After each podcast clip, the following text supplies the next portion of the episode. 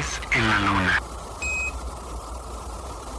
Esta es una pequeña charla entre tres humanos.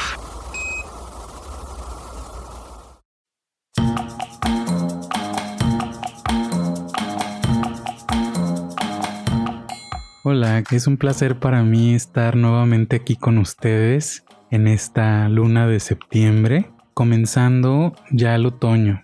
Eso me llena de felicidad porque es mi temporada favorita. Me encanta el otoño y bueno, acabamos de iniciar en la rueda de la vida en Wicca la celebración de Maven, que fue el equinoccio de otoño. Entonces, bueno, ahora estamos ya rumbo a Samhain, que pues mucha gente lo conoce como All Hallows Eve o Halloween.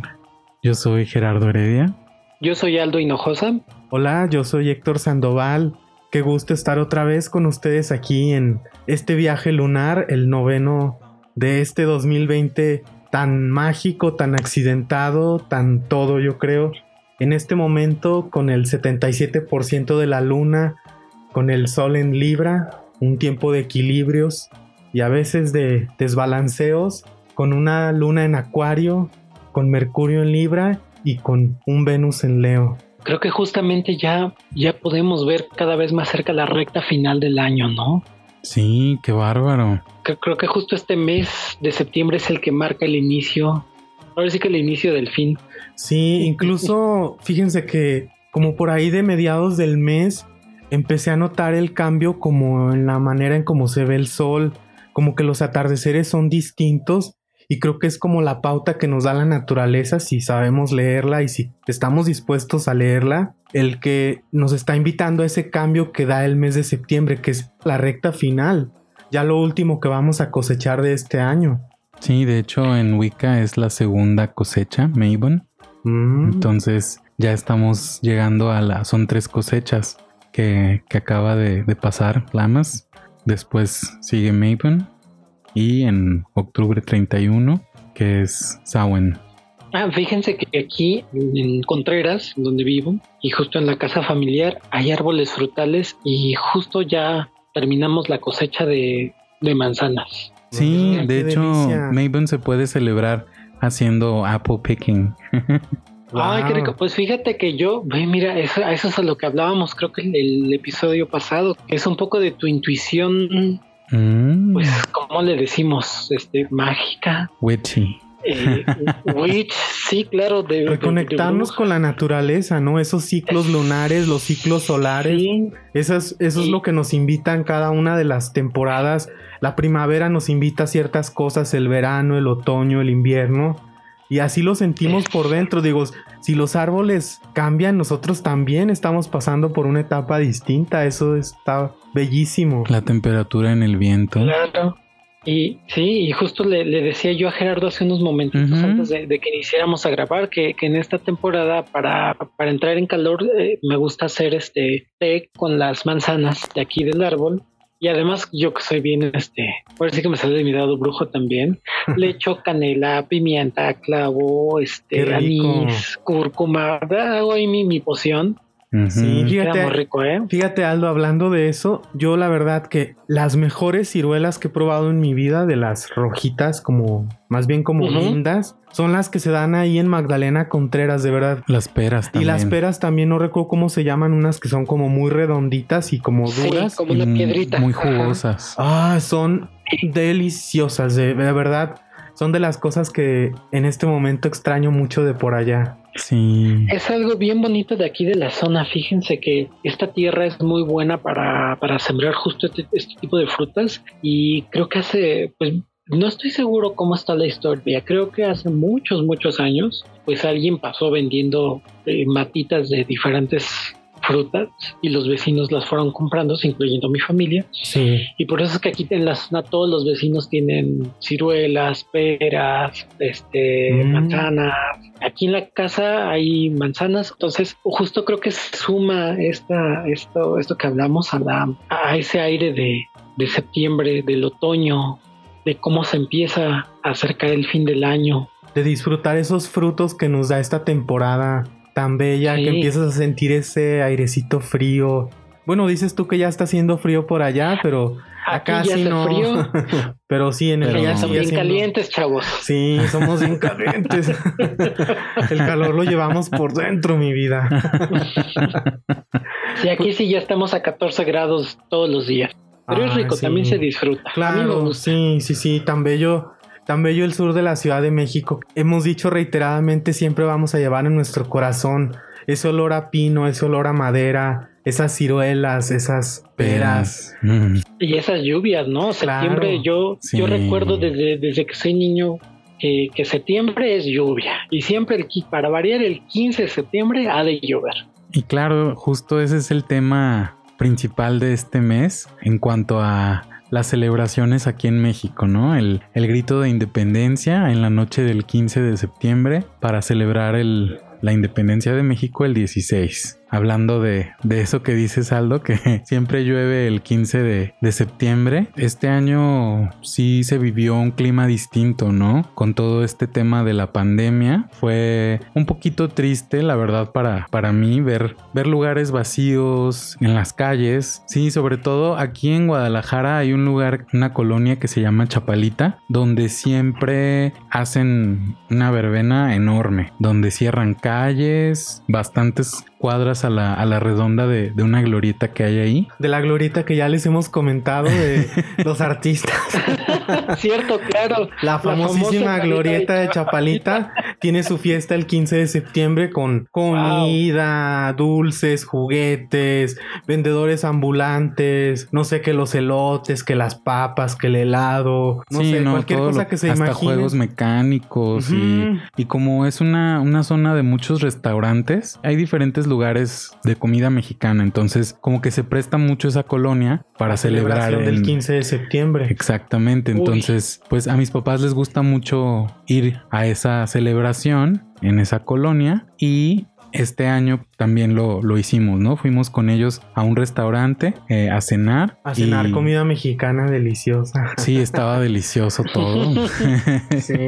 Pero sí fue un poco triste ver, ver muchos lugares pues con tres mesas. De hecho, donde estuvimos nosotros solo éramos tres mesas. Y, Uy, qué fuerte. Entonces, pues bueno, no sé, sobre todo los pequeños comerciantes, ¿no? Que con su esfuerzo ponen un restaurante o, un lugar pequeño y, pues estos son los, los, las fechas fuertes, ¿no? Para ellos. Y pues sí fue un poco, un poco triste ver, ver todo esto, ¿no? Que por culpa de, de los que están arriba en el poder pasen estas cosas, ¿no? Y también los, los ambulantes que menciona Héctor, ¿no? Que también es, sí, yo creo que su fuerte. También se golpearon bastante por esta situación, sus economías, el hecho de que no, no, estaban, no estaban pudiendo vender porque no había gente para empezar. O sea, sí vimos ambulantes, pero no había gente. Chicos, pero, pero ¿cómo está el, eh, ahora sí que en qué va el tema ya en Guadalajara? Porque, por ejemplo, aquí en Ciudad de México sí han abierto ya los lugares, ya puedes entrar a un restaurante, este... Sí, acá también. Con, con restricciones, ¿no? Que las analistas que a mí se me hacen absurdas, pero bueno, porque al final de cuentas te quitas tu cubrebocas para comer. Exactamente. Exactamente. o si estás en el bar, pues también te quitas el cubrebocas para estar tomando y platicando, ¿no? Sí, sí, sí. Entonces, pues ya, ya pierde el propósito, ¿no? Pero, pero sí veo que aquí hay un poco más de movimiento, no tanto, pero sí hay gente en los restaurantes, ya, ya puedes acceder. No sé cómo anda el, clima por allá, cómo están las restricciones, el semáforo, el famoso semáforo. Pues la verdad, yo nunca checo el semáforo, ¿eh? Pero bueno, en lo cotidiano, sí ya la gente va a restaurantes, a cafés, Prácticamente ya todo está abierto, solo que con las restricciones de que no te puedes sentar cierto número de personas en las mesas, que tienes que entrar con el cubreboca, que te tienes que trasladar por decir al baño o a donde tengas que ir dentro del restaurante con el cubreboca. Solo ese tipo de detalles, pero en general ya todo está funcionando normal. Lo que sí nos sorprendió que el 15 de septiembre prácticamente todo estaba vacío, había muchos restaurantes con música en vivo. Y sí, a pesar de que no, no se, no era como oficial, ¿no? El estar haciendo una celebración del grito, pero los restaurantes estaban abiertos, o sea, sí podías ir a un restaurante, sin embargo la gente prefirió no salir. Sí, en ese restaurante que nos tocó ver tenían música en vivo y creo que solo había una mesa, imagínate, de como de 20 mesas solo tenían una. Entonces sí estaba como medio triste la cosa. Pues sí, la inversión. todo en un momento como este, ¿no? Que es una celebración. Sí, sí que digo, más allá de que no hubo grito tampoco. No, no, no, no, evidentemente no. Pero más allá de ser patrioteros o no, yo creo que como que se ha acostumbrado que es un momento como de cercanía para estar con nuestros seres queridos, comer lo que nos gusta de la comida mexicana, compartir el momento, yo creo. Sí, de hecho yo, fíjate lo que lo que toca sector, el tema del que estás hablando es muy importante, la cercanía. Yo noté, por ejemplo, con mis alumnos que en las clases, pues yo les preguntaba, oigan, ¿y qué van a hacer hoy, no? En la noche, porque pues ese día sí se elabora, el, el otro día no, pero el 15 sí estaba yo dando clases y algunos alumnos me comentaban, ay, no, pues es que como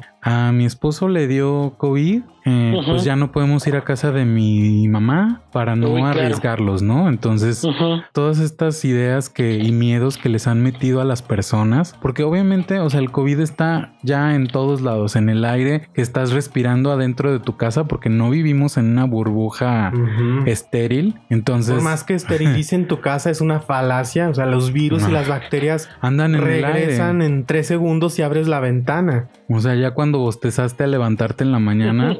ya te echaste ahí todos los virus. Cuando abriste la puerta para salir a la tienda o a irte a trabajar. Yo tengo la, fíjense, yo tengo la, sospecha de que la gente no estaba consciente de que así funciona el mundo.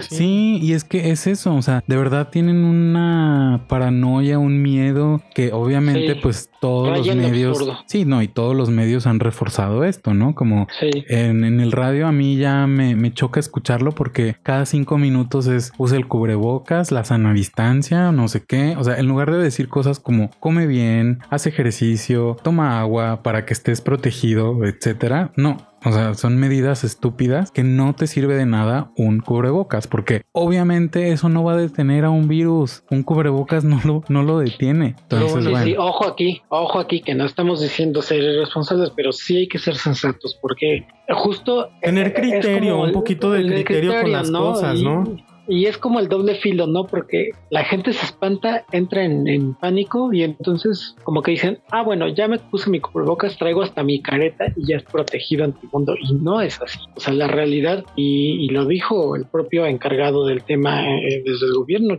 yo creo que fue una presión no sé si mediática o cómo, pero bueno, ganaron con el tema de cubrebocas, pero lo dijo y de hecho hace, se me hizo muy curioso porque me parece que empezando septiembre él subió un video recopilando todas las veces durante esta, esta cuarentena, esta pandemia, que ha dicho que no hay una eh, certeza de la efectividad del uso del cubrebocas. Sí, no, claro. Una tras otra, tras otra, tras otra. Y sin embargo, le, le ganaron el tema, me parece mediáticamente, que creo que ya casi casi lo tiene que usar él también en las conferencias. Claro. Entonces. Sí, porque aquí vamos otra vez a lo que hablamos en la luna de enero. ¿Quién está ganando con el uso del cubreboca? Pues los, que lo están fabricando, las farmacéuticas, no sé quién fabrique estas cosas. El gel antibacterial de la misma manera. O sea, esto ahora sí que el cubreboca y el gel ya hicieron millonarios a unos cuantos. Ya ves que conté la anécdota del chavo que se hizo de su primer millón de pesos. ¿Cuántas fueron? ¿Cuántas semanas fueron lo del H AH1N1? No recuerdo. La disque pues no fueron tantas como estas, ¿eh? Fueron como tres semanas, ¿no? Algo así. Yo creo que sí. Y no, ni siquiera llegamos al punto de, de cerrar los espacios. En ese, yo recuerdo que en ese momento no se cerró el cine, según yo. Vaya, no sé, no se puso la cosa como se puso ahora, ¿no? Sí. Que sí, son diferentes situaciones, pues la gente se muere también, pero yo creo que también es, ese punto de decir, bueno, ¿qué estamos haciendo? Pero gente siempre ha muerto, Aldo, también eso. No, y además, eh, sí, sí, o sea, a lo que voy es que el punto aquí también es que decir, bueno, podemos voltear a ver entonces cómo nos hemos alimentado como sociedad, qué hemos permitido que nos vendan las empresas como Coca-Cola, ¿sabes? Exactamente. Y que pegaron el grito cuando, cuando el subsecretario dijo, dejen de tomar veneno embotellado. Ahora con todo lo de los etiquetados que estamos viendo, todas las cochinadas que nos metemos al cuerpo. Sí. Entonces, creo que más bien eh, antes de la paranoia es decir, bueno, ok, ¿qué está pasando? Pues aquí, ¿quién, ¿quién, se está viendo afectado? La gente que tiene mala salud, la gente que tiene hipertensión, la gente que tiene diabetes, Exacto, y Eh, precisamente por eso digo que en los medios lo único que están haciendo es contribuir a que los ricos se hagan más ricos porque en lugar de decir Sí. coman bien, tomen agua, hagan ejercicio, protéjanse, etcétera, de esa forma lo dicen Sí. con usa cubrebocas, eh, usa gel antibacterial, lávate las manos y, o sea, dices no, o sea, es- esas medidas no son las que te van a ayudar porque el virus en serio anda en todos lados. Y siempre hemos No, convivido además- con virus en simbiosis, o sea, eso no es nada nuevo, o sea, de verdad, piénsenle tantito, los virus Sí, viven en todas partes en simbiosis Sí. con nosotros, hasta nuestra boca está plagada, es la parte más sucia de nuestro cuerpo, nuestra boca. De verdad, vayan a un lugar si tienen oportunidad, que les hagan una muestra de saliva y verán todos los bichos que viven en nuestra boca. Así es el aire, o sea, de verdad es algo que no podemos controlar. Y así como pasó con el gel antibacterial durante lo de la Ah, influenza, H1N1, ajá, ujú. Ahora sucedió con los tapetes sanitizadores y los líquidos qué bárbaro, sanitizadores, cómo se han hecho ricos, ¿eh? las caretas, etcétera, No sirve etcétera. de nada, nada más inventado tapete. Sí, pero ahora ya un poco- está en el catálogo del Betterware. Ya también te ofrecen que viene, anti-COVID Sí. y no sé qué. Bueno, fíjense, les voy a decir, ah, ahí creo que fue justamente el día de ayer. Estaba en casa de, mi- de una de mis hermanas, estábamos almorzando y sale un comercial. Yo le- les tengo que decir, yo no veo televisión generalmente y cuando veo televisión le pongo mute a los comerciales, me desesperan mucho. Entonces, pues no me entero a veces de lo que pasa, ¿no? Bueno, sale un comercial y vendiéndote una cosa como para purificar el aire. Ya saben que ahorita Ah, está sí, ¿no? claro. Mm. Y, y el comercial termina diciendo, recuerda que no purificar el aire es como tomar agua de un charco. Y yo, ¿qué, ¿de qué me están hablando? No? ¿Qué les pasa? No, bueno, pues entonces ya vamos y a vivir con el tanque eso. de oxígeno en Sí, justo ahí, mire, imagínate. Y justo eso me decía mi hermana, dice, ¿cómo se atreven a decir eso? Le digo, es que la mayoría de la gente recibe y consume sin procesar y sin, o sea, no tienen filtro, ¿no? Entonces, eso es importante, ¿no? Si, si tú dejas que toda esa información te llegue y te Hablando de bueno, purificación, nuestro cerebro ponerle un filtro antes de recibir cualquier cosa del, ex- eh, del exterior, ¿no? Yo creo que Sí. aquí es cuando debemos aplicar el criterio y decir, bueno, ¿qué tan cierto o qué tan lógico es esto que me están diciendo? No, y la Sí, gente que vive sí. en el miedo total, también eso precisamente también te afecta a tu salud. Eh, el- el, miedo hace que te bajen las defensas. Sí, Vivir en el terror, vivir en la paranoia, hace que tus defensas, si es que te llegas a contagiar de COVID, pues entonces ahí sí te va a ir mal. Y sobre todo, chicos, que además no podemos vivir así. Sí, hay que tomar nuestras medidas. Ok, entiendo que, pues, si no necesitas salir de tu casa, pues quédate en tu casa, ¿no? Pero la vida no puede ser así. Yo fíjense, la otra vez también, mi papá escucha de repente noticias de, creo que de Huatulco, Puerto Escondido, no sé de dónde, no sé cómo para qué, no es de su pueblo, curiosamente, porque creo que no. y, y le decía la otra vez, pero ¿por qué te diviertes? No, pues yo no entiendo qué, porque además no crees que hagan así la noticia internacional, o sea, pues hablan de cosas muy locales Sí. y te das cuenta pues que es un pueblo, ¿no? O sea que con todo respeto. y entonces hablaba, creo que era el secretario de, de salud de la entidad de ahí de Oaxaca, de ese pueblito. Casi me voy de espaldas. Dice, no, no, pues ya la gente se tiene que acostumbrar que esto va a ser para siempre. Y para siempre hay que andar con el cubrebocas y para Mm, siempre hay que andar con la... Y yo dije, ¿qué? ¿De qué me está hablando este señor? Hasta que O sea, estemos llenos no de herpes en la boca, ¿no? No, deja de eso. Además, la vida no puede ser así. Somos seres sociales y parte de nuestro bienestar eh, emocional se basa en la convivencia con otros seres de nuestra especie. O sea, no puedes cortar algo así, ¿no? Claro, y ya viéndolo, viéndolo como simbólicamente todo el acontecimiento, digo, ya para cerrar el tema. ¿Qué es lo que representa el hecho de que te cubran la boca y el hecho de que no tengas contacto físico con La el otro? sana, entre comillas, La sana distancia. distancia simbólicamente es de no se vinculen entre ustedes, no hablen Sí. entre ustedes, no externes, no digas y te callas. Ah, bueno, Básicamente el- es fíjense eso. que el metro aquí en la Ciudad de México, no sé si ustedes lo alcanzaron a ver, me parece que ya no les tocó a ustedes, y sacó una campaña a mi gusto muy mal llevada, porque justo era eso, era una persona con su cubrebocas y decía algo así como este, recuerda que en silencio te proteges o calladito más bonito, una cosa así, Claro, dándote a entender, no hables, no grites, no nada, dices, oye, no, no, o sea, no, no, no puedes hacer las cosas por ahí. aparte Sí, Aldo, en- o sea, de- entiendes el punto, pero no, no lo puedes abordar así porque las palabras tienen su peso, ¿no? Siempre lo decimos, entonces no. Sí, claro, porque de hecho también eh, yo lo llegué a escuchar, pero en el Didi, cuando el, el conductor inicia, le da una recomendación Didi, ¿no? Como de Recuerda mantener los vidrios abajo para una sana que circule el aire, circulación del aire y, recuerda no hablar con los pasajeros más que lo, indispensable o algo así. Ay, bueno, eso está bien que se los ponga Gerardo, porque luego son muy platicadores. bueno, ¿qué tal que en una de esas conoces al amor de tu vida, Aldo? No te cierres. Bueno, no, no, no, no, no me ha tocado muy pocas veces tener un chofer guapo y ahí esos son los callados y los heterosexuales para variar. Pescar chacales. Pero, La verdad ahí sí me sale a lo mejor mi lado intolerante, no sé, pero, pero híjole, los taxistas que te hacen plática. Sí, no, no, no quiero hablar con nadie. pero no, entiendo el punto perfectamente, Gerardo. El, punto era ese, ¿no? Que sí es lo que dice Héctor, como de no hables, no te comuniques, no te vincules. Sí, hay que tener cuidado, ¿no? Porque esas campañas no, me parece que están mal llevadas. O sea, creo que cabe muy bien esto de decir, no hacer cosas buenas que parezcan malas ni viceversa, ¿no? Sí, aparte yo cuando las personas estas que, no quieren abrazar ni, ni dar la mano, etcétera, y yo me quedo así como de, a ver, si lo pones en una balanza, ¿recuerdas todos los estudios que ya había habido anteriormente de cuánto ayuda a tu salud un abrazo al día? O sea, uno nada más. Ahora no digamos 30 abrazos. Somos energía, entonces, imagínate ese intercambio. O sea, también eso está haciendo que bajen tus defensas, ¿no? El no abrazar a la gente, el no sentir esa cercanía, el no intercambiar energía. Entonces, pues cuando queramos dar un abrazo, pues hay que darlo. Sí, como decimos, hay que ver las cosas con criterio y detenernos un poquito a pensar si tiene lógica o no y como también ver la realidad, no nada más. No entrar en pánico. Sí, exacto.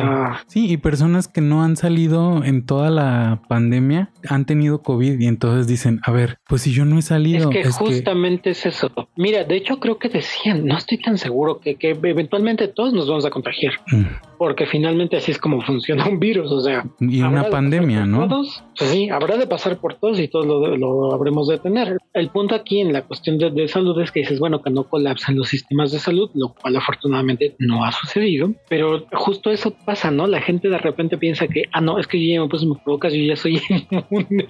¿Y por qué, por ejemplo, las personas... gente fumando en la calle, perdón, perdón, Gerardo, ya te interrumpí, que, se bajan de cubrebocas y fuman. No, Entonces, sí, justo a eso iba. O sea, ¿cuál, es, ¿cuál, es, tu preocupación entonces de la salud? No, porque número uno, pues ya, ya es cuestionable. Número dos, se supone que además el cubrebocas no lo puedes tocar. Lo debes usar, me parece que cuatro horas y no lo puedes tocar más que para quitarte. Entonces es imposible prácticamente que la gente no se toque el cubrebocas y entonces ya deja de ser efectivo porque además pues estás acostumbrado, te pica, o sea, nadie está acostumbrado a estar con un cubrebocas en la cara, entonces ahí ya valió gorro la cantidad de basura que se genera. Sí, también ese es otro tema y la ansiedad de traer esa cosa en la boca a mí me genera muchísima ansiedad.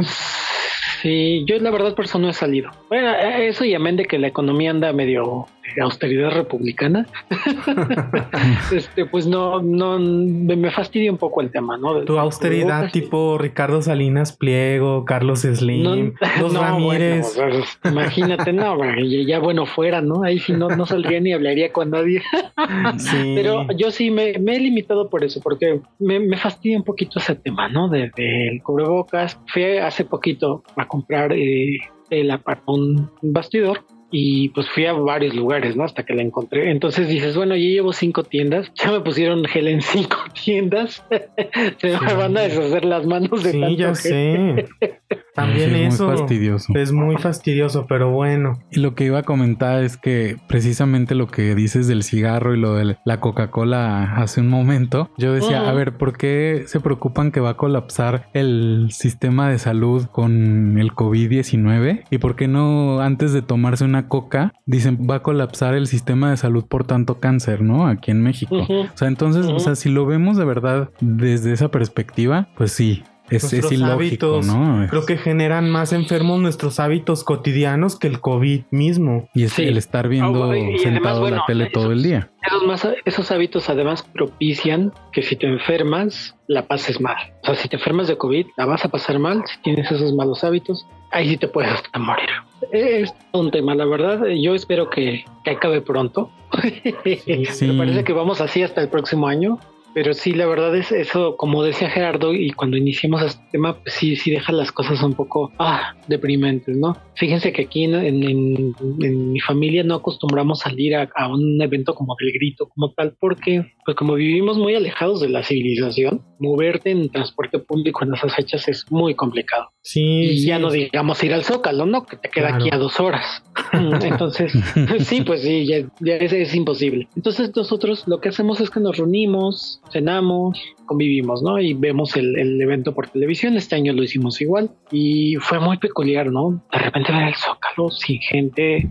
Sí. Eh, es bonito finalmente el, show que hacen con la pirotecnia y todo creo que es la primera vez, no estoy seguro, pero yo que tenga memoria y de las veces que he visto un, grito cada 15 de septiembre, es la primera vez que escucho que hacen un recorrido musical por el país. No sé si ustedes lo vieron. No, no. Empezaron por los estados y de repente fue como de, ah, caramba, está sonando la sandunga en el Zócalo el 15 de septiembre. Pues fue muy bonito. A mí me pareció un, un cambio bastante interesante. Pero pues sí, en efecto, no había gente, no hay lugares, no nada, y parece que así vamos a terminar el año. Así que mucha paciencia, respirar hondo y profundo, porque si no la gente se puede, se puede bajonear, ¿no? Y aparte ya vine, estamos entrando en el otoño, va a venir el invierno y ya sabemos que la gente a veces tiende a deprimirse en estas estaciones y reconectarnos con nosotros mismos a través de acercarnos a la naturaleza. Yo creo que eso nos va a ayudar mucho a que estos cambios sean lo menos complicados posibles. Y bueno, Aldo, del pues Zócalo de la Ciudad de México, nos vamos hasta Guadalajara porque déjenme les cuento que por fin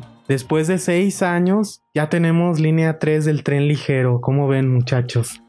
A ver, cuéntenme cómo está eso del tren ligero. O sea, es como el tren ligero de aquí en la Ciudad de México, el que va a Xochimilco. Sí, solo que es un poco más largo, porque el de Xochimilco como que es como de dos o tres vagones. Es chiquito, son dos vagones. Me no, acá son como tres. Creo que ya hasta lo hicieron de cuatro, según. No, no, he conocido era de dos y creo que ya le, le, iban a aumentar o no sé si ya le aumentaron. Otros dos, ¿verdad? No, uno más. Ah, ok. Sí, es que aquí no, no, no hay tanta gente como en la Ciudad de México. Y bueno, es como el metro porque también va por abajo. El tren ligero de la Ciudad de México, bueno, yo en ningún momento de las veces que me subí no iba por abajo, iba por arriba nada más, ¿no? Va por arriba, va al nivel de, la calle. Sí, no, y aquí, aquí hay unas partes por arriba y otras partes por abajo. Y unas partes hasta ahora en la, en la línea 3, también así elevadas. Elevadas como tipo segundo piso del periférico o algo así. O como en el metro, que la línea, por ejemplo, turquesa, que va como elevada, ¿no? O la dorada también. Entonces aquí el tren ligero va tanto de forma subterránea como a nivel de la calle y también de forma elevada. Y una pregunta, ¿esa es la, construcción que se traían en el centro, ahí junto a la catedral? Sí. Sí, y que de hecho el centro ya quedó peatonal aquí en la, en la ciudad de Guadalajara. Sí, ah, prácticamente remodelaron todo el centro de Guadalajara a pues raíz de la siglos, Oigan. Sí, se tardaron seis años y mira, digo esto... que cambiaron la administración, ¿no? Estaba el otro gobernador. Mm, desde no, mira, esto viene de... Básicamente Jalisco tiene 25 años en retraso en materia de transporte público porque, miren, a, raíz de que ganó el PAN, digo, yo no soy priista, pero bueno, en su momento los priistas sí traían como un proyecto más impulsando el transporte público. El PAN ganó en 1995 con Alberto Cárdenas, gobernó del 95 al 2001, Francisco Ramírez Acuña del 2001 al 2006, Emilio González Márquez del 2007 al 2013. Ay, y, durante, y, y durante todo ese tiempo, 25 años, no se movió absolutamente nada el tema de la movilidad. Incluso como buenos panistas, como ya hemos comentado aquí de mis queridísimos panistas, solo impulsaron, porque pues es lo que ellos saben, solo usar coche, jamás se han subido a un camión, solo impulsaron el uso del coche construyendo pasos elevados, avenidas. La parte esta nueva de la ciudad que es como, como un de los nuevos ricos, de los narcos, en, aquí en Guadalajara, toda esa parte del centro comercial, ese Andares y Valle Real y... Sí, fueron obras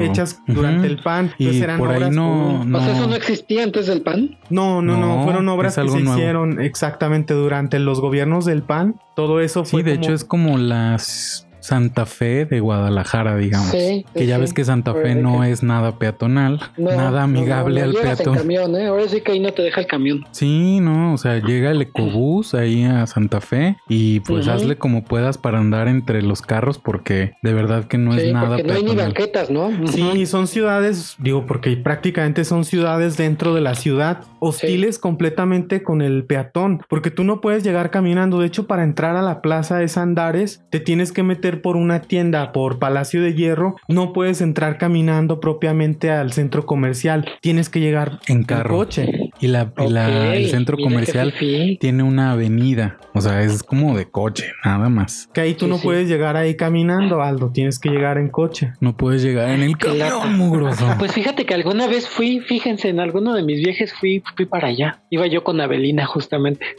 Con tu tía. O sea que con mi tía Abelina, o sea que llegamos en carro seguramente. Sí, seguramente Nos fuimos en sí. un taxi. Ahí de a pobres llegamos en taxi. Pero sí, fíjense, para que se den una idea de toda esta situación, la obra del tren ligero se inició el 7 de agosto de 2014. De hecho, nosotros ese año fue cuando, bueno, Gerardo Sí. y yo nos conocimos en 2014 y se supone que la iban a terminar para 2016 y luego cambiaron la fecha para 2018 y bueno, entre los pleitos que se trae este señor el gobernador con el presidente, pues obviamente esos pleitos se vieron reflejados en los recursos que tenía la obra, porque también seguramente el extender la obra, pues imagínate quiénes se vieron beneficiados, pues las constructoras, todos los implicados, Claro. porque la obra pues se sigue pagando, obviamente, esos son recursos que se tienen que sacar de algún lado. Sí, como lo hemos dicho anteriormente, no somos AMLovers ni mucho menos, no estamos defendiendo al presidente ni mucho menos, pero simplemente es lo que es. Y si no hubiera sido por Pero qué él, mansito se veía el gobernador junto al presidente, ¿no? Se siente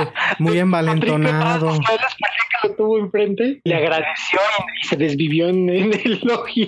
Sí, no, y si no hubiera sido de verdad por Obrador, se supone que ya se había terminado el presupuesto para lo del tren ligero en esta administración, entonces no hubiéramos tenido tren O ligero. sea, ya no había dinero. No, a Se lo acabaron, igual. por eso se retrasó. Ahí fue Pues la... es un robadero de dinero. Sí, claro. claro. Deja que se vaya este señor. A salir la, La deuda. Ah, cloaca. de hecho, él, él, él fue famoso durante la cuarentena porque congeló la, la transparencia, ¿no? Fue nota que él eh, congeló estas cuestiones de transparencia de, de cómo se gasta el dinero en el gobierno. En Pues su sí, no sé, pero sí creo. Suena a eso. sí, Sí, sí. digo, y finalmente Ay. ya este 12 de septiembre se inauguró tras seis años de obras el tren ligero. Entonces ya ahora que vengas a Guadalajara te Me va a daremos una vuelta. conocerlo. Mi tour. Pero mira, Ah, fíjate, me traigo mi fíjate. vida, me trégate.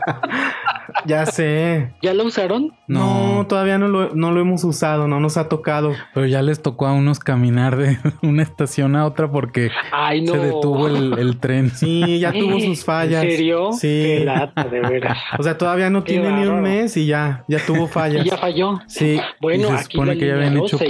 Pero bueno. Yo me acuerdo mucho con la línea 12 y ojalá que resista porque estaban todavía en construcción y llevaban creo que los pilares y unas partes y con un sismo que hubo en la, yo ya no me acuerdo el año, pero todavía no estaba inaugurada. Con un sismo que hubo se, se cuartearon los pilares. Ahora sí que de milagro no se cayó en el 17. Yo sí pensé que en una de esas podrían. No, pero creo que no sí aguantar. reforzaron. Yo recuerdo esa nota eh, a la altura de Iztapalapa, ya ves que va de Ujú, como hacia Ujú, justamente como hacia el sur. iba a Tláhuac. Y Sí. creo que en uno de esos tramos las traves sí las tuvieron que reforzar porque sí se estaban como abriendo. Muy qué bueno. porque sí, yo, yo, este, en esas épocas, una de mis hermanas vivía justo al lado prácticamente de donde se estaba construyendo la línea. Entonces era una lata llegar y ya se imaginarán. Sí. Y me tocó después del sismo ver los pilares cuarteados. O sea que, uf, en todos lados se cuecen navas. No, Claro. muchachos, pero ¿cómo que no lo han usado? Ya, ya tendrían que haber ido ustedes inaugurando así con su ramo ya de rosas, sé. Co- Yo como mi tía Belina ahí junto con los políticos codeándome. Exactamente, así tú De como tía pellizco de nalga. Ay, pero ¿qué crees? Que a tu tía Belina no, este, no la reciben ahorita en Jalisco. ¿Por qué? Pues porque no les cae bien. Ah, Por pesada, la realidad es que no la reciben por pesada. Con este cambio de administración, eh, no sé qué relación tenga el dueño de Milenio con el gobernador, debe tener sus buenos tratos, porque además allá hay una sede del periódico. sí, claro, ahí tienen su Sí, representación. Milenio. Sí, y creo que ahí también se oye el radio, no estoy seguro. Sí, No sé si también hay estación de radio. Milenio. Y ahí se acabó. El glorioso paso de la colección Milenio por Guadalajara, al menos durante esta administración. No creo que haya presencia. Claro, y fíjense muchachos, Guadalajara, siguiendo en el tema de Guadalajara, no es la primera vez que tiene proyectos fallidos o que se tardan mil años. Ahí están los famosísimos arcos del milenio de Sebastián, que bueno, es autor de muchas obras si no lo conocen y de algunos adefesios como el guerrero, como el guerrero Chimali. como el guerrero Chimali. Yo creo que todo el mundo conoce a Sebastián por, o por una buena obra o por una, mala pésima obra. como que este señor no tiene medias tintas, o es pésimo o es bueno, sí. O es muy bueno o es muy malo ese Sebastián. Sí, no, no, pero el coyote hambriento es pésimo también, qué bárbaro. De verdad que yo creo que parece que lo contratan para zonas populares y el peor trabajo que tengas, ahí lo ponemos. bueno, es que además, por lo visto, es muy, muy, muy priista el señor. Entonces es de estos artistas. Ah, sí, claro, sí se nota que está bien protegido por grupos políticos, le han dado grandes proyectos.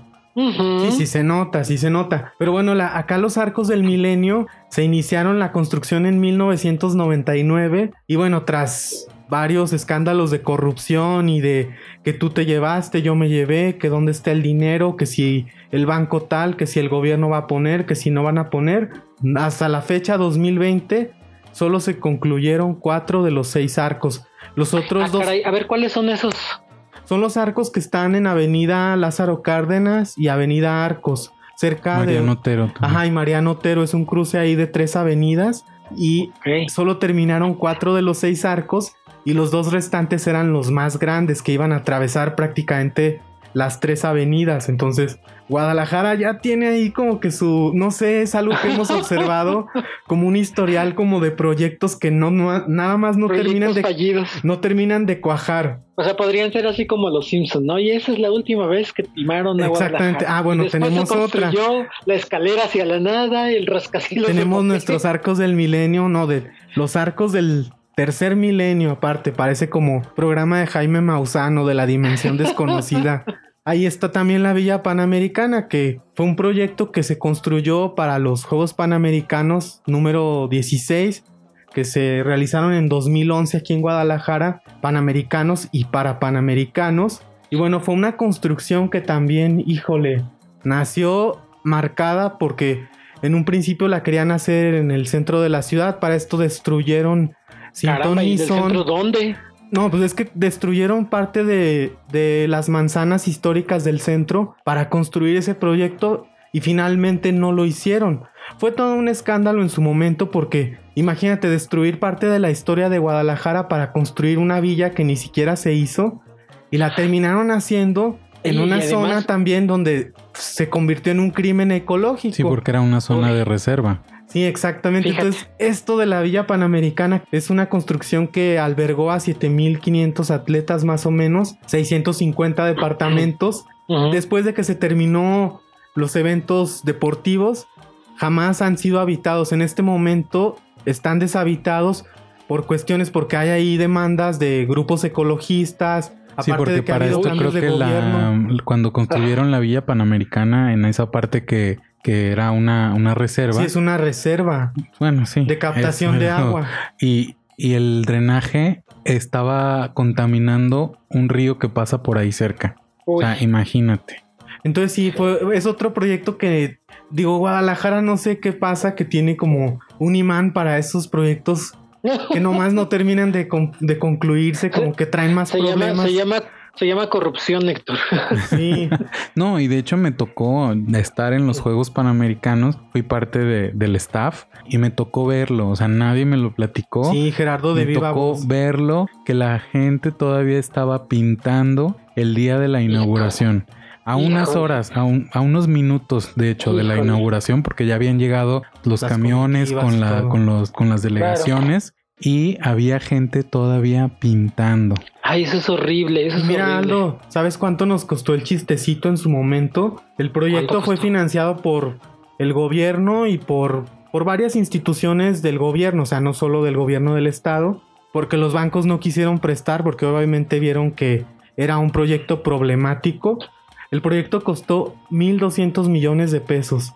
¡Sas! Entonces, ahí está, ya ahorita lo quieren revivir porque mi Alfaro tiene fama de, tener muy buena relación con los grupos inmobiliarios, porque eso dejó ver en su gobierno en Tlajomulco construyeron sin ton ni son fraccionamientos que no tenían ni Que drenaje. parecen guetos. Sí, que parecen guetos que no tienen ni drenaje, ni servicios, ni nada, pero bueno. Ay, qué deprimente. Sí, con los cables por fuera. Sí, así, exacto, que son focos de delincuencia, nada de calidad de vida, no hay transporte, etcétera, etcétera. Ah, bueno. Ni un árbol. Alfaro, justo salió la nota hace unos días, Alfaro ya está negociando con una inmobiliaria para que vendan estos departamentos. Y él ya dijo que sí se puede a pesar de que tiene ahí el conflicto con el presidente de Zapopan, que es donde está esta Villa Panamericana. Ya traen ahí el pleito, pero no, Alfaro dijo que sí se puede, a pesar de las demandas que existen de que es un crimen ecológico que exista esa obra. Oigan, pero ¿y qué? Y, si no se venden, ¿qué pasa con los departamentos? Pues yo creo que ya en estos momentos ya están un poquito en decadencia, ¿no? Porque pues ya, fíjate, fue en el 2011 y ya estamos en Ujú. el 2020. Y si no han estado habitados, Pues se Yo no supone me que la inmobiliaria, imaginar. en la nota que leí, se O supone sea, que la... ¿están abandonados? Sí, está abandonado Sí, ahí sí, completamente, nadie, nadie vive ahí. Pues pueblo fantasma. Sí, Qué deprimente. o sea, 650 departamentos de pueblo fantasma. sí, no, y también durante los Juegos Panamericanos, bueno, los para Panamericanos, también, o sea, se vieron cosas de corrupción, pero horribles, o sea, que dices, Híjole. ¿Qué onda con eso? Que para los panamericanos, la villa panamericana tenía Sky para los atletas y para todas las delegaciones en sus por cable. habitaciones tenían la televisión por cable que es Sky. Ah, pues en los Parapan quitaron el Sky. O sea, a ver, dice, Ay, qué deprimente. como de, ah, estos no importan. Sí, no, como de estos no importan, pues ya, ¿no? O sea, estos son los, los inválidos y los... Ya me imagino qué palabras usan esas personas. Claro. Y, Claro. y les quitaron el cable, les quitaron la lavandería, le- bueno, se las redujeron así como casi que una lavandería por, no sé, Por edificio. o por- ajá, pero no, no, no. Híjole. Sí, fue, fue muy triste también lo que, Ahora lo sí que que se como vio. les decía hace rato, más bien les quitaron la lavandería y les dieron una cubeta, ¿no? Y Pues antes no los mandaron a lavar ahí favor. al río que está ahí cerca. Sí, el tipo, el Qué que era bárbaro. Pero como fíjense el... que además, o sea, y Guadalajara tiene un nivel de indigencia bárbaro. O sea, es gente sin, sin casa, porque Sí. lo ves en el centro y tienes ahí una, ahora sí que una, un pueblo fantasma de, de departamentos deshabitados, ¿no? Qué deprimente situación. Sí, no, y luego Ay, en, esto de, lo de los panamericanos, el, el tipo este que era como el, el jefe de, de todos los que estábamos ahí como Prestando voluntarios. Era un mi reizazo, o sea, un, Qué un, un white, sí. un white sican, así. Ajá. El Y- Tec de Monterrey, chico, o chico y teso por lo menos. No, y, y el tipo era así insufrible, ¿no? Y entonces, bueno, yo me tuve que saltar varias personas que estaban arriba de mí y no me resolvían el problema de, de- de algunas cosas que surgieron. Y entonces pues dije, bueno, pues voy a ir con el mi rey este, ¿no? Entonces voy con el tipo este, le digo, oye, pues mira, este, me están preguntando porque me tocó en ese momento en los Parapan atender a la delegación de Jamaica. Entonces imagínate, les quitan Sky, tenían ahí a los atletas. Jamaica no es una delegación tan grande, entonces tenían mucho tiempo libre porque no había tantos eventos en los que ellos participaran y los tenían ahí un día completo en la Villa Panamericana sin televisión por cable y, pues obviamente te aburrían, ¿no? Y, y ellos hablaban inglés y medio más o menos porque muchos hablaban más bien patua que es el, el- el inglés criollo que, que tienen ellos. Y, y todavía me, mm, sin, sin la televisión por cable, que hubiera un canal en inglés, o sea, solamente había canales en español de la televisión abierta. No, bueno, y Ahí les ponían Marimar, Mariana del barrio. Imagínate. La Rosa de Guadalupe, como dices tú. Lo que callamos las mujeres. oye, por favor. Y entonces dije, bueno, voy a ir con el tipo este a ver qué me dice, ¿no? Que me resuelva. Pues así, el tipo, el fulano, me dice así con toda la jeta de descaro que tiene, me dice, pues cómprales una antena de conejo si quieres. Qué Así, miserable. así me dijo, Sí. y a mí, que yo, que yo o sea, le esos son la comprara. clase de funcionarios que estaban llevando un evento internacional. Imagínense. Qué vergüenza Eso con era, el esos bot- países. eso era el botón de muestra. Pues es que gobernaba el PAN, Aldo. Pues, ¿qué esperabas? Pues sí. Sí, no, ese tipo, sí, sí. ay, no, no. Yo salí de hecho asqueado de, de todo eso. O sea, sí, me encantó ser voluntario. Claro, y la estar... experiencia. Sí, claro, o sea, la, la experiencia de, nadie me la quita, ¿no? De que, que, vivía ahí en la vida, en la villa panamericana y estar en los eventos, etcétera, ah. convivir con gente de lugares que yo no tenía ni, ni idea, ¿no? Como por ejemplo Surinam, platicar con gente de lugares que tú no, normalmente no sabe uno, ¿no? Y no tiene información de esos países, pues sí es muy, muy enriquecedor. Pero también, por otro lado, ver todo esto, para mí sí fue así como. y aparte también, ¿no? La, dentro de los voluntarios había como clases sociales, ¿eh? Déjame te digo.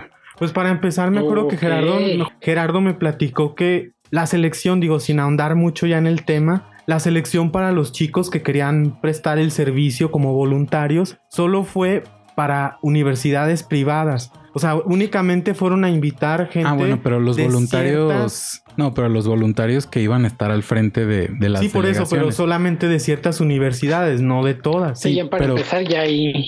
Pero voluntarios para, para ponerlos ahí parados ah, en las en los eventos deportivos sosteniendo una bandera o no sé, algo así como por 10 horas parados ahí. Para eso sí les servían las escuelas públicas. No, y no era cualquier privada. qué o sea, no era cualquier privada, era de ITESO para arriba, la UNIVA. Ya si tú eras del Instituto Azteca o de la Latinoamericana, no, no entrabas, mi cielo.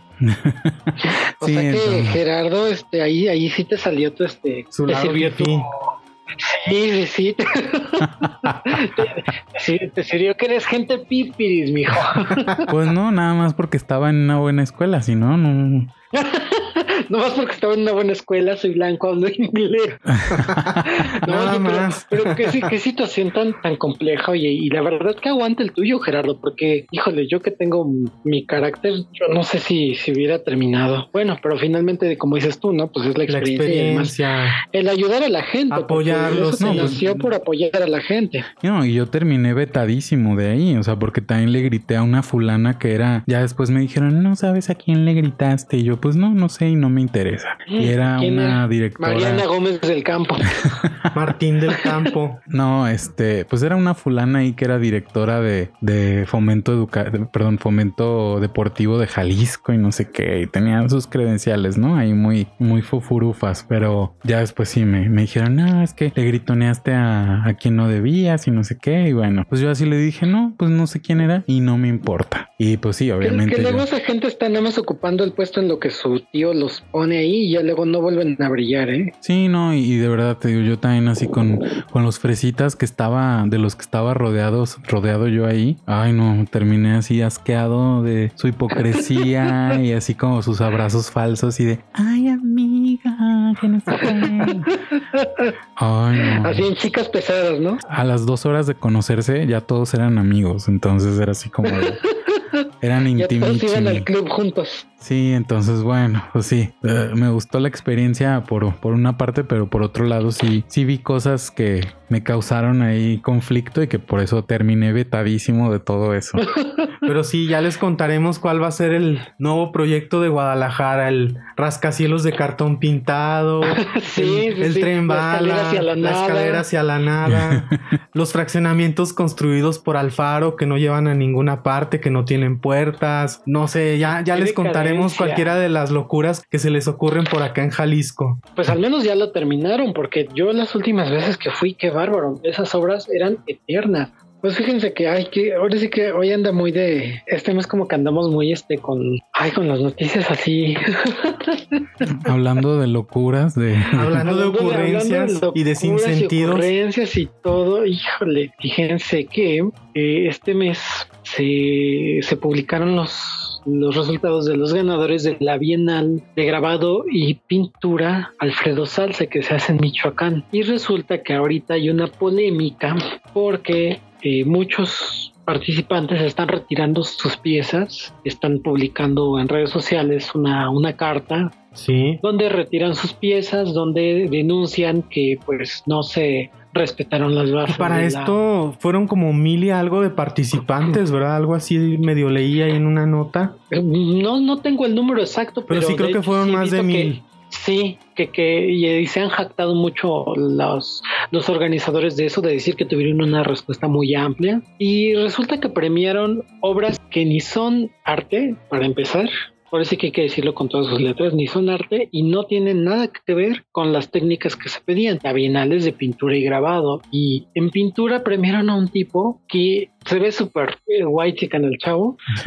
Imprimió una foto y la intervino y le pegó tela y no sé qué cosas. Pero no es una pintura. Como del espacio de cositas o algo así. Sí, sí, sí, es una foto que intervino en la compu, le imprimió y luego le fue pegando cosas, ¿no? Y además la pieza está súper o sea, no tiene ningún valor visual, ya mucho menos artístico, pero el, lo que ahora sí que lo que detonó el, el, enojo de los participantes es la premiación en, en, la categoría de grabado, porque para grabado la convocatoria era muy específica en las técnicas. No sé si ustedes eh, ubiquen un poco cómo es el grabado. El grabado es. A ver, ilustranos algo. Digo, yo sí tengo la idea, pero para nuestro público. Parece que para, para contarles un poco más, el grabado, pues digamos que es transferir tinta a través de una placa hacia el papel. Entonces, ya sea que puedas rayar una placa, trabajarla con distintos materiales, con ácido, y luego en tintas, y esa misma la pasas al papel.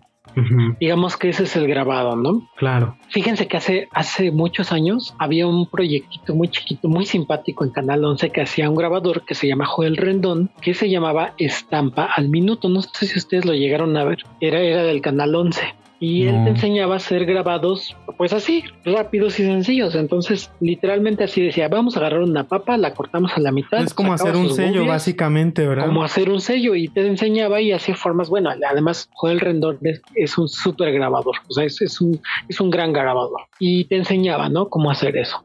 Bueno, pues eso es el grabado, ¿no? Resulta que premian a un tipo. Ay, perdón, Aldo, antes de que. De hecho, eh, uno de los de los grabadores también muy famosos, que de hecho es hidrocálido, es bueno, fue José Guadalupe ah, Posada, ¿no? Posada, sí, claro, bueno, eh, Posada es este, sí, el, el, referente también, porque además es el creador de la Catrina. Sí, exactamente. De hecho, cuando vas entrando a la ciudad de Aguascalientes, lo primero que ves es la Catrina. El wow, yo no quiero, fíjate. Sí, está enorme, así es como una escultura así de metal y con la figura de la Catrina. Sí. Wow, pues justamente Posada es, es mundialmente famoso por esa imagen sí, que sí. creó. Sí, para que la gente que nos escuche también tenga esa referencia que sí es muy famoso. Que es un grabado.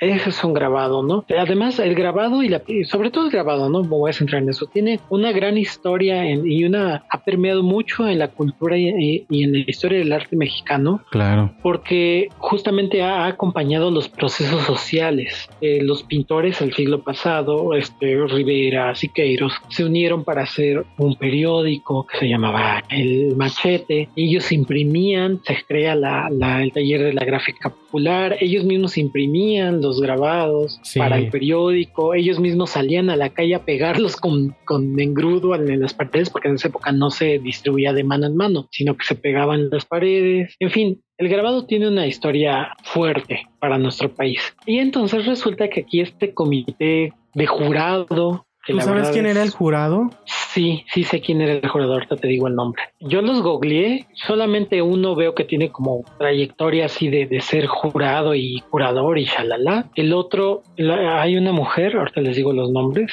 Lo único que encontré es que fue becaria del, del FONCA no encontré más, yo googleé, fue lo único que encontré. Y el otro, yo no sé si es un homónimo o qué onda, porque no encontré nada, y lo único que encontré era de alguien que está en CONACYT, pero además está en este en una cuestión que nada tiene que ver con el arte. Me parece que está en química, física, pueden ustedes saber algo Seguramente no. O no tiene nada que ver. Puede que sea un Y es muy extraño porque se supone que alguien que está dentro del área del arte, pues por lo menos una publicación o algo tienes por ahí, ¿no? Qué raro.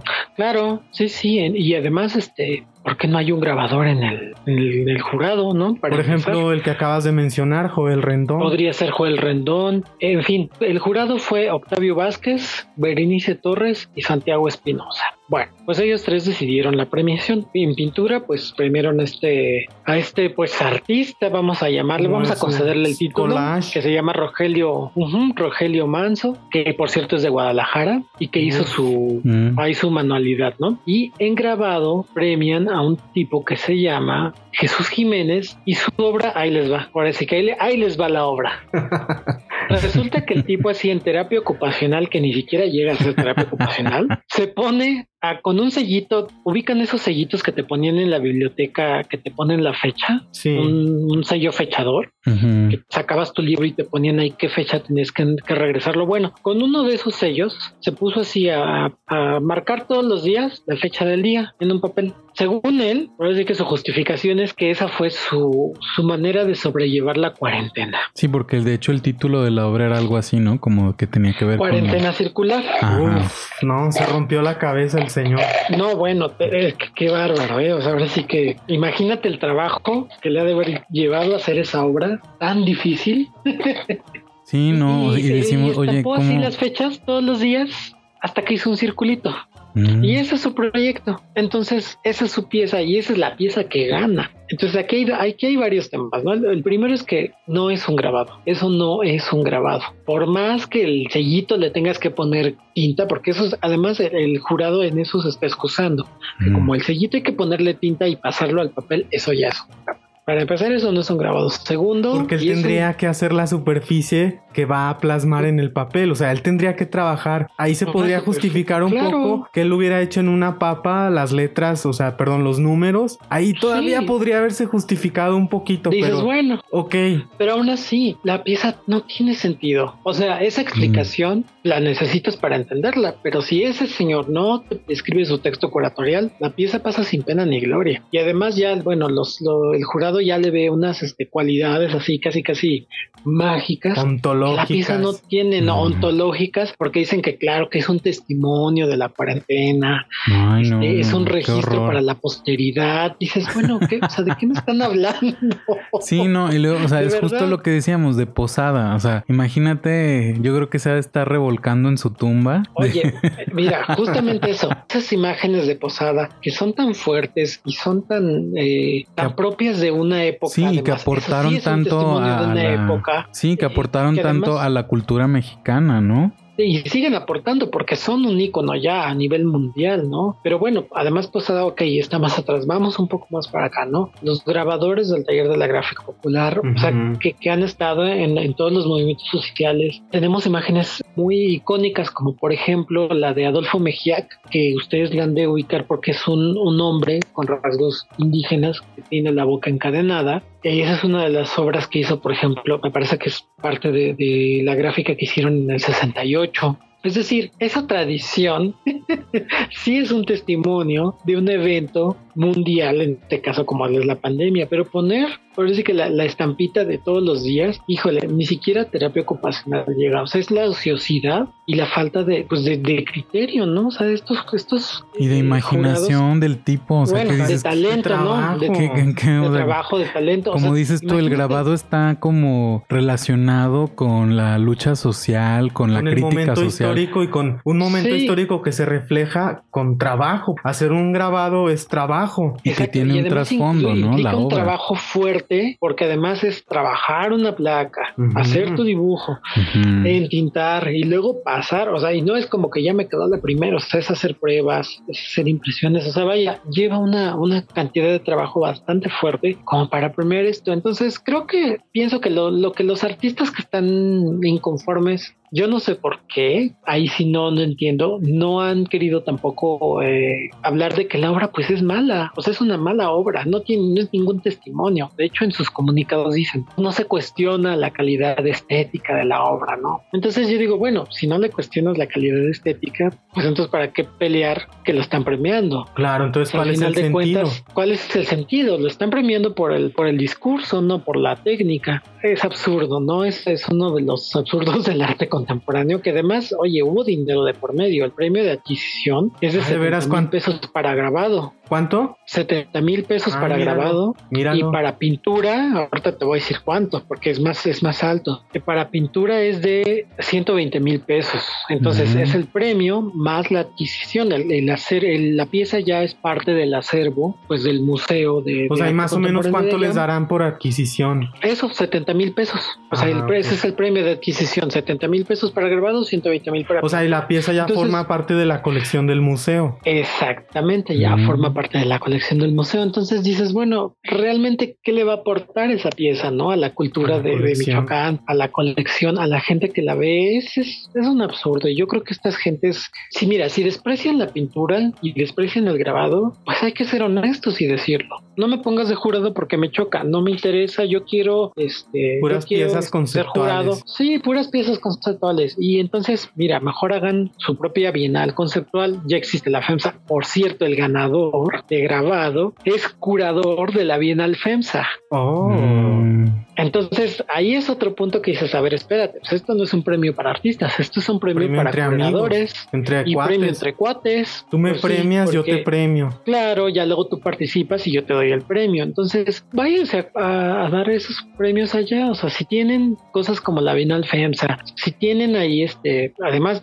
por decir que no hay solo un museo aquí de arte contemporáneo, hay, pero para que tasques. Para pues créense sus propias bienales. Claro. ¿Para, Sí, qué ir a, ¿Para qué ir a una bienal que no es de arte conceptual si eso no te interesa, no? Yo, fíjense, yo me acuerdo que cuando fui voluntario en el Museo de Arte Moderno, un curador, que no me acuerdo cómo se llama, se, se llama Iñaki, no me, no me acuerdo el apellido. Así ya saben, White Chicken, ¿no?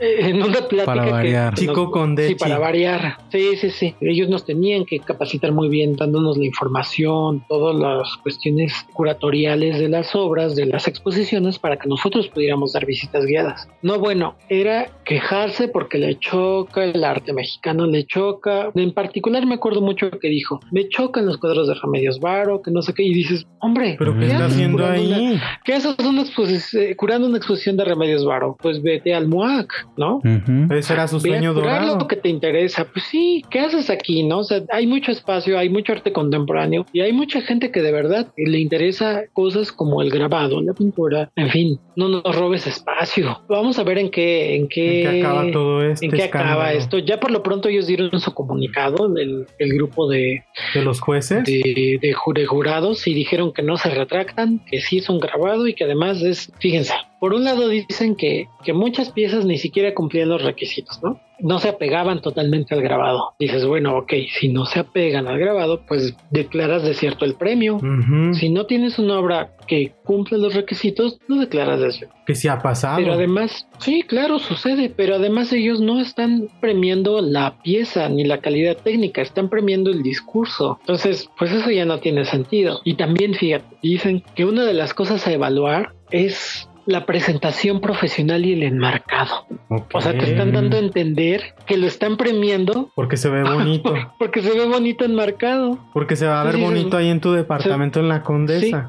Sí, ah, no, porque además dicen que como la pieza va a formar parte de la colección del museo, era de suma importancia la presentación y el enmarcado. Y dices, o sea, lo están premiando por el marco. Mm, Quiere no, decir que, o sea, que una, una institución como ¿Cómo se llama sí, el y una museo? institución cultural del, del Estado, me vas a decir que no pueden costear un enmarcado profesional. O sea, que era concurso de a ver quién pagaba un marco más caro. ¿Quién tiene mejor mar- marquero, no? Pues mejor que le den el premio al de los marcos. Pues claro, pero creo que creo que a los artistas pues sí les falló, ¿no? A lo mejor no se quisieron ver muy radicales diciendo que las obras no son no son no pueden ser arte, o sea, pero vuelvo al punto, si no lo puedes decir entonces para qué hacer un, un desplegado? ¿Cuál es el sentido? contra, ¿no? ¿Cuál es el sentido de protestar? Si tú también consideras válido una obra como esa, pues para qué quejarse. Por lo pronto así está el tema. Pero Yo mira, viendo Pero mira, Aldo, Sí, sí. si ya había llegado el Zapata a Bellas Artes, pues mira, ya esto no es de sorprender que haya sucedido esto en esa bienal. Sí, ya digo, ya ese, para... es, ese es el tema de las bienales siempre, ¿eh? siempre, siempre pasan esas cosas, siempre premian estos y yo no estoy, o sea, yo no tengo problema en que si dicen, ay, a mí me choca la pintura y la escultura y el grabado y yo quiero, yo quiero este, las cubetas con agua en el piso, ¿no? Mira, Quiero los discos unos rotos años de Guillermo Santamarina. de o- Guillermo Santamarina Sí. son de una pena de veras. Creo que fue la Tamayo, no estoy seguro, no se los puedo asegurar. Hubo una bienal donde en pintura premiaron a una, a una tipa, según yo era mujer. Su pieza era una tablita, así una tabla, una tabla en el piso y le chorreó pintura. Entonces, es el absurdo así gigante, porque además volvemos al punto, que, que, ese es el, el, tema con el arte contemporáneo. Si ya no tiene validez la técnica, si ya no tiene validez el talento, pues entonces ¿quién es artista? Resulta que nada más son artistas los amigos de ellos o a quienes ellos escogen. O sea, como si te dieran un título nobiliario. Ya no es talento, ya no es tu obra, ya es si el curador dice que lo eres. Entonces ya para qué hacer bienales, si cualquier obra es válida y cualquier obra se califica de la misma manera, ¿cuál es el punto de ponerte a hacer un cuadro o, ponerte a trabajar horas y horas en un taller para producir una obra? Y, justo para cerrar este tema, estaba viendo en todas estas cosas que nos gustan ahí medio wechi, que estamos en, en Marte retrógrado y que una de las características de Marte retrógrado es haber muchos sentimientos de frustración entonces, para que se den una idea, mira. Hay nada más para que lo, pues tomen en cuenta. Ahí está un ejemplo, un ejemplo de Marte retrógrado. Para los que no creen, miren, ahí está. Qué frustrante es, es, esto, ¿no? ¿Qué pasó? Este, yo tengo a Marte en, en, Capricornio y en Casa 10, que es como lo social y todo. Entonces, ahí me sale mi lado guerrero. sí. Y de hecho, voy a buscar la, la manera de publicar un texto al respecto. Digo, todavía no sé si se va a poder, pero me voy a poner en contacto con mi editora de, de, de Torreón, que es con quien con quien de repente le mando textos y allá me publican. Entonces, bueno, si, si se publica ya se los compartiremos en nuestras redes. Claro. Ya lo podrán leer más a detalle, pero este tipo de cosas justos son importante mencionarlas porque hay que cuestionarlas. Claro. Si nos vamos con lo que te dice el curador y el, y el que le dio el premio, pues ya, ¿qué sentido tiene la vida? ¿no? Entonces, sí. hay que cuestionar no solo la validez de sus opiniones, sino la validez entonces hacer concursos como estos, porque llevan dinero, ¿eh? Esto es dinero el presupuesto, se gasta, que a todos, exactamente, a todo mundo le cuesta porque es dinero público. Entonces yo no sé qué tan felices estén los ciudadanos de Michoacán de saber que ahora tienen esta obra como acervo patrimonial en el estado después de esta ociosidad y las ocurrencias de ciertos artistas. Y estos sentimientos de frustración de Marte retrógrado. Les vamos a compartir ya para irnos a transformar esta energía en algo positivo. Vamos a compartirles lo que nos dejó este mes 9. Bueno, a mí algo maravilloso que me pasó este mes fue que, hablando también de, de todas estas cosas witchy, que por medio de, de la técnica de, de péndulo, pudimos comunicarnos con, con el bebé que están esperando mi hermano y, y, su esposa y le preguntamos, bueno, con esa técnica del péndulo y con, con otro tipo de oráculo que es con una botella y una, y una moneda y aventarla a ver qué, que si le, si le pega o no a, la botella, pudimos escuchar qué es lo que el bebé quería en cuanto a su nombre. oh my god. Sí, ahí les aplicamos las técnicas a todas las brujerías. ¿eh?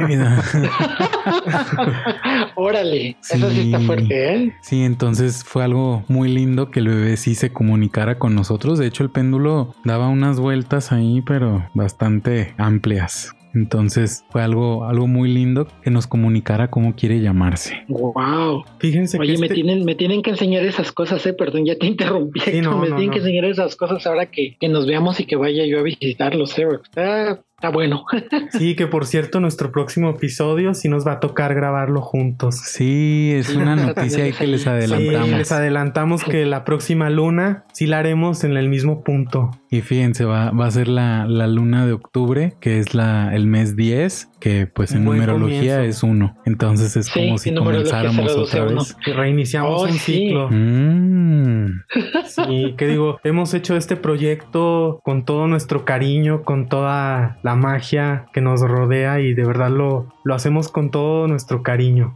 Este mes me creo que me ha dejado algo muy especial que es por ejemplo, si quiero obtener una respuesta, consulto en mi cabeza el tarot y sí viene la carta a mi mente. Descubrí eso hace unos días, que si quiero preguntar algo, pienso en el tarot y se manifiesta una carta que me da un mensaje de acuerdo a lo que yo estoy preguntando. Creo que nunca me había pasado eso, apenas tengo un par de días que descubrí que puedo hacer eso, entonces creo que es un regalo muy bonito que me está dejando este mes. wow, mm. Héctor. Muy Oigan, o sea, este mes sí, sí traen el, poder Witch, pero disparadísimo, ¿verdad? Sí.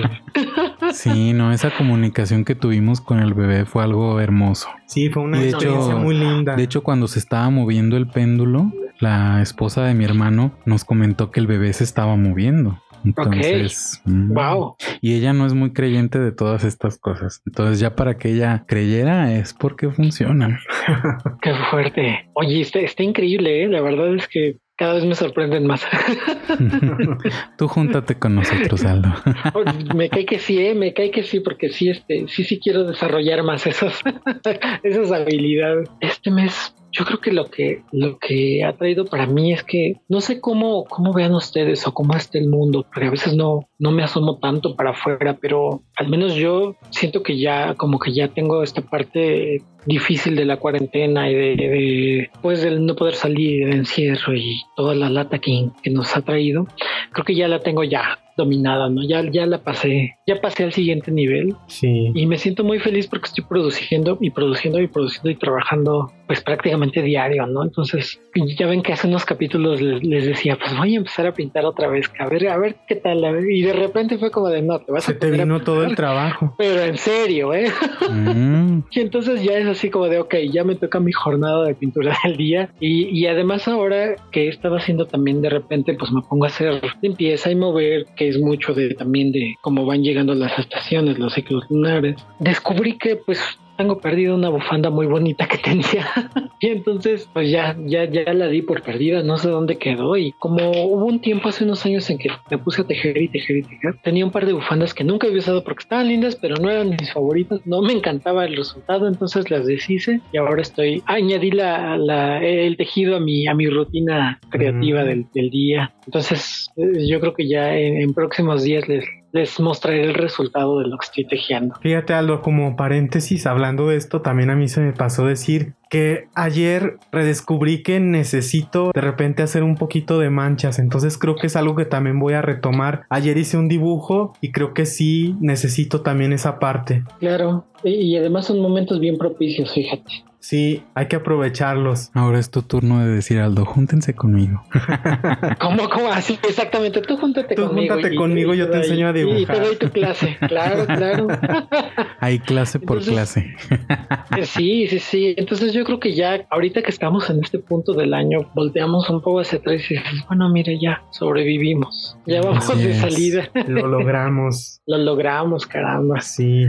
Queremos invitarlos a que nos sigan en nuestras redes sociales. Estamos en Facebook, YouTube e Instagram como Tres en la Luna. Y también recuerden que nos pueden escuchar en su plataforma favorita. Hay muchas, Apple Podcast, Google Podcast, Anchor FM, YouTube y otras más. Entonces hay opciones para todos y les agradecemos que nos dejen sus comentarios a través de las redes sociales y siempre los leemos y les respondemos cuando tenemos tiempo. Les daremos una súper sorpresa en nuestro próximo episodio. Así que estén atentos, escúchenos, escríbanos y sigan con nosotros. Y compartan este y los demás episodios, por favor. Síganos escuchando en este viaje. Así es, esto fue la luna de septiembre y nos estaremos escuchando nuevamente para la luna de octubre, que va a ser, como ya lo decíamos, el nuevo inicio, el nuevo comienzo de un ciclo de tres en la luna. Yo soy Gerardo Heredia. Yo soy Aldo Hinojosa. Y yo soy Héctor Sandoval. Hasta pronto. Adiós. Bye.